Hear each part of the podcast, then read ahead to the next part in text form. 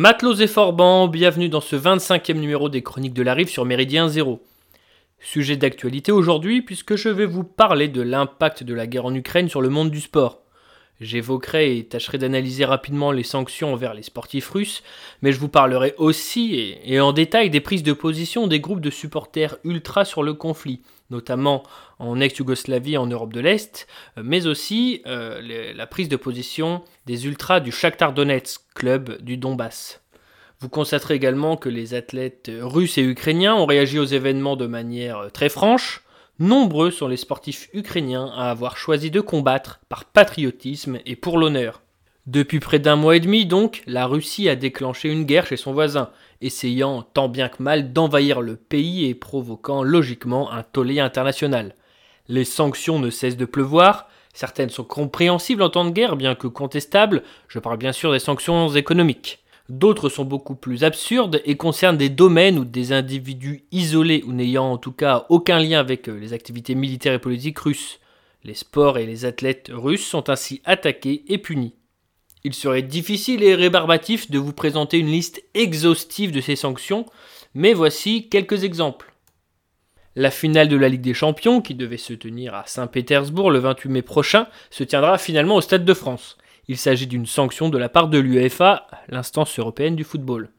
D'après le journal L'équipe, c'est Emmanuel Macron en personne qui a négocié le jour même du début de l'invasion russe pour que cet événement se déroule en France, on pourra se demander s'il n'avait pas plus important et plus décent à faire à ce moment-là, y compris s'il souhaitait soutenir l'Ukraine. Les athlètes et équipes russes sont persona non grata dans la plupart des compétitions internationales et les annulations d'événements sportifs prévus sur son sol avec des équipes euh, la représentant s'enchaînent. Les Jeux paralympiques se sont tenus euh, sans participants russes donc, mais également sans les Biélorusses, leurs alliés. L'équipe nationale russe a été bannie des barrages pour la Coupe du Monde de football. Même chose pour l'équipe de rugby, bannie des éliminatoires du Mondial 2023. Le Grand Prix de Formule 1 de Sochi est annulé de manière définitive. Le pilote Nikita Mazepin a d'ailleurs perdu sa place au sein de l'écurie As. Son père est un proche de Vladimir Poutine, ce qui explique cela. Également visées par des sanctions, les fédérations russes de patinage, biathlon, aviron et, gymnastique pardon, contestent l'exclusion de leurs sportifs des compétitions internationales et ont fait appel au tribunal arbitral du sport. On peut douter euh, de l'efficacité de leurs requêtes. En entendant ces sanctions, vous aurez peut-être eu la réflexion suivante. Quid du pas d'amalgame? Quant au plus fort de la vague d'attentats islamistes ayant touché l'Europe, il était interdit, voire dangereux de mettre tous les musulmans dans le même panier. Il est aujourd'hui accepté et même recommandé de faire de chaque Russe un ennemi de la liberté et donc de l'éliminer au moins symboliquement. Permettez-moi une petite anecdote personnelle. Dans ma commune, un homme a voulu organiser une manifestation de soutien envers l'Ukraine, ce qui jusque-là est tout à fait euh, compréhensible, mais cela devant une modeste boutique russe tenue par une adorable commerçante. L'on assiste à un acharnement généralisé contre des semblables, des blancs, euh, quand l'attaque de l'islam est considérée comme une horrible dérive extrémiste. Notons quand même que le camp russe ne semble pas beaucoup plus mesuré, faisant plus ou moins de chaque patriote ukrainien un nazi tueur d'enfants qu'il est primordial d'éliminer pour avoir la paix. Si les équipes ukrainiennes ne sont évidemment pas euh, sanctionnées par l'Occident, elles payent elles aussi le prix fort de la guerre. Euh, l'équipe de handball a dû déclarer forfait pour le barrage de qualification au mondial. L'équipe de foot, elle, a vu son match de barrage contre l'Écosse euh, reporté, mais on peut se demander si la rencontre euh, aura lieu un jour. Passons au deuxième volet de cette chronique, le positionnement des supporters et des clubs de football. La guerre en Ukraine ravive de vieilles blessures dans les stades d'ex-Yougoslavie. Très impliqués dans la guerre au cœur des années 90, les supporters serbes et croates manifestent chacun leur soutien à un camp opposé depuis le début de l'invasion russe. Fidèles à leur alliance historique et n'ayant pas oublié les bombardements menés en Serbie par l'OTAN, les ultras de l'Étoile Rouge de Belgrade chantent à la gloire de la Russie.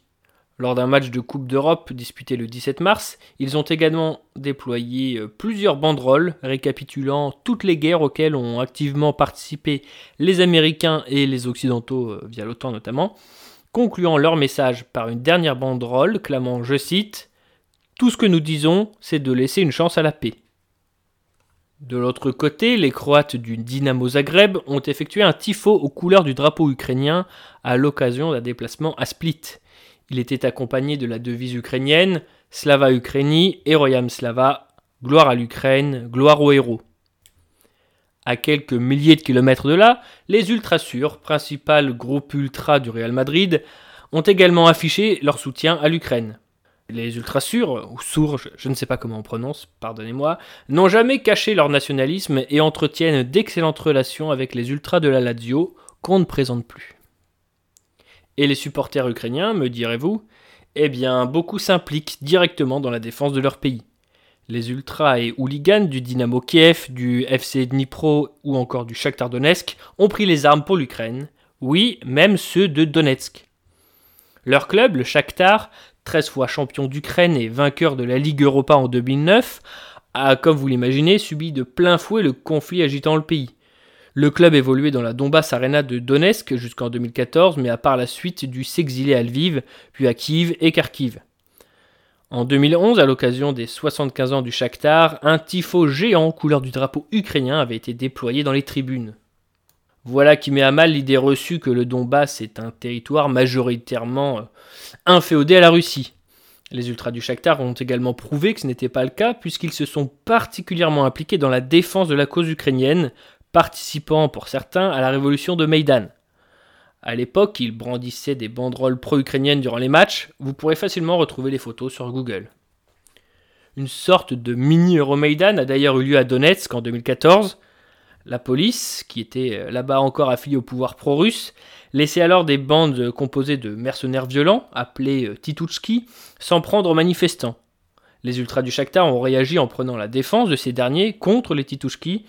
Certains ont payé leur engagement au prix fort et furent victimes de kidnapping ou de séquestration. Igor Prudnikov est l'un de ces ultras du Shakhtar ayant été enlevé et n'ayant jamais été retrouvé. Lors de l'été 2014, la Supercoupe d'Ukraine opposait Donetsk au Dynamo Kiev, l'autre grand club du pays. Avant le début de la rencontre, l'hymne national a été chanté par les joueurs ukrainiens évoluant dans les deux clubs, mais aussi par les supporters des deux camps. Le sentiment patriotique ukrainien dans l'est du pays existait encore dans ce contexte. Rappelez-vous que le stade n'est rien de plus que le reflet de la société. Par la suite, beaucoup de supporters de Donetsk ont pris les armes au sein des forces ukrainiennes tous ou presque ont dû fuir leur terre, traqués par les forces russes. Aujourd'hui, le Shakhtar communique quotidiennement sur les réseaux sociaux pour soutenir l'unité de l'Ukraine. Notons d'ailleurs qu'avant le 24 février, le début des hostilités à l'échelle nationale, le maillot de l'équipe était orné d'un patch représentant la carte de l'Ukraine avec le Donbass et la Crimée. Au passage, notons que cette carte de l'Ukraine figure également sur le maillot de l'Ukraine lors du championnat d'Europe de football disputé en 2021. La Russie avait bien tenté de le faire retirer, estimant que la Crimée lui appartenait, mais les instances ont rétorqué que le territoire était encore officiellement membre de l'Ukraine.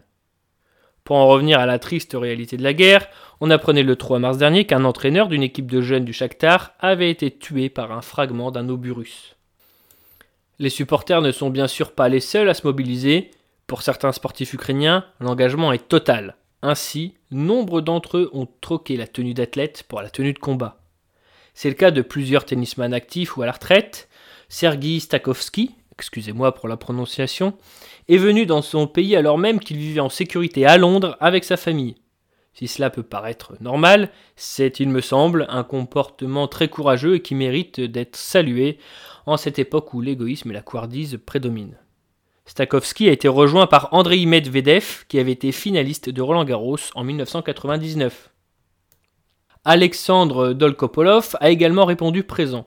Fin mars, il a livré son témoignage après avoir indiqué que sa présence était une question d'honneur. Voici ce qu'il disait. Je ne suis pas un soldat professionnel, je suis un sportif avant tout. Je ne suis pas en première ligne, comme nos héros militaires, mais j'ai rejoint la défense territoriale j'essaie de mobiliser les fonds, je suis aussi porte-parole, j'essaie de témoigner pour répondre à différents médias, porter cette vérité au monde. Je vais aussi souvent à Tchernikiv pour fournir les kits de protection, les gilets pare-balles. Beaucoup de gens, de civils, ont besoin d'aide. Ce sont mes principales missions aujourd'hui. Je n'ai pas encore été engagé dans un vrai combat, mais ça arrivera peut-être. Hélas, Maxime Kagal, ancien champion du monde de kickboxing, a lui été tué le 25 mars durant les combats de Mariupol alors qu'il servait au sein du régiment Azov. Les frères Vitali et Vladimir Klitschko, légendes de la boxe ukrainienne, ont également pris les armes. D'ailleurs, le premier, Vitali, euh, ancien champion du monde des poids lourds, est tout simplement maire de Kiev depuis 2014. Curieusement, les amoureux de Vladimir Poutine nous montrent plus facilement les images du passé euh, pittoresque de Volodymyr Zelensky, le président, que celles du passé euh, on ne peut plus viril des frères Klitschko. Les athlètes russes, forcément, ont le cul entre deux chaises. Soutenir leur pays, c'est s'assurer un statut de paria et dire adieu, ou du moins au revoir, à leur carrière internationale. Le gymnaste Ivan Kuliak, lui, s'en fiche et a exprimé son soutien envers l'armée euh, en affichant sur sa tenue le symbole Z vu sur les chars russes alors qu'il montait sur la troisième marche du podium après l'épreuve de Coupe du Monde de gymnastique artistique disputée à Doha au Qatar le 5 mars dernier. Notons que le vainqueur de la compétition était Ilya Kovtun, un Ukrainien. Le basketteur hispano-ukrainien Vladi Orlov, né à Kharkiv, dans l'est de l'Ukraine, a pris le parti de la Russie, clamant qu'il en avait assez des mensonges et que l'UE et l'OTAN voulaient cette guerre. Il s'est également plaint que la guerre civile dans sa région d'origine n'ait pas été médiatisée ces huit dernières années. Toutefois, il a affirmé ne pas justifier ce que Poutine avait fait, ne désirant vouloir aucun type de violence. Plusieurs grands noms du sport russe ont appelé de leur vœu la fin de la guerre, notamment le tennisman de premier plan Danil Medvedev. De son côté, Maria Sharapova, aussi joueuse de tennis, a fait un don pour aider les enfants en Ukraine. Enfin, j'aimerais mettre en avant la pleurnicherie insupportable du footballeur espagnol Hector Bellerin, qui a regretté avec l'appui des médias que les réactions à propos de la guerre en Ukraine soient plus fortes que celles sur d'autres conflits comme au Yémen et en Palestine, considérant tout bonnement qu'il s'agissait de racisme. On rétorquera à ce guignol, pour ne pas dire à ce dimi, que les Ukrainiens sont des frères européens et que se préoccuper du sort de sa famille avant celui des étrangers est un comportement on ne peut plus naturel. Pour conclure en musique, comme toujours, je vous propose d'écouter l'hymne national ukrainien tel qu'il fut chanté il y a quelques années par le public de Lviv à l'occasion d'un match amical de leur équipe nationale contre l'Autriche. Cet hymne, nommé L'Ukraine n'est pas encore morte, est un poème patriotique écrit en 1862 par Pavlo Tchoubinsky, rendant aussi hommage, dans sa version longue, à Séverin Nalievko et Bogdan Kleminski pardon pour la prononciation. Ce sont donc deux héros euh, cosaques et ukrainiens des 16e et 17e siècles qui prouvent, euh, s'il le fallait, que le peuple ukrainien est l'héritier d'une longue histoire, même s'il fut longtemps privé de son indépendance. Quelques modifications ont été apportées depuis, et voici la traduction de la dernière version en date, corrigée si je puis dire, en 2003. Ni la gloire ni la liberté de l'Ukraine ne sont mortes. La chance nous sourira encore, jeunes frères, nos ennemis périront comme la rosée au soleil, et nous aussi, frères, allons gouverner dans notre pays. Pour notre liberté, nous donnerons nos âmes et nos corps, et prouverons, frères, que nous sommes la nation des Cosaques. Merci d'avoir écouté les chroniques de la rive sur Méridien Zéro, Slava Ukraini, et bon vent.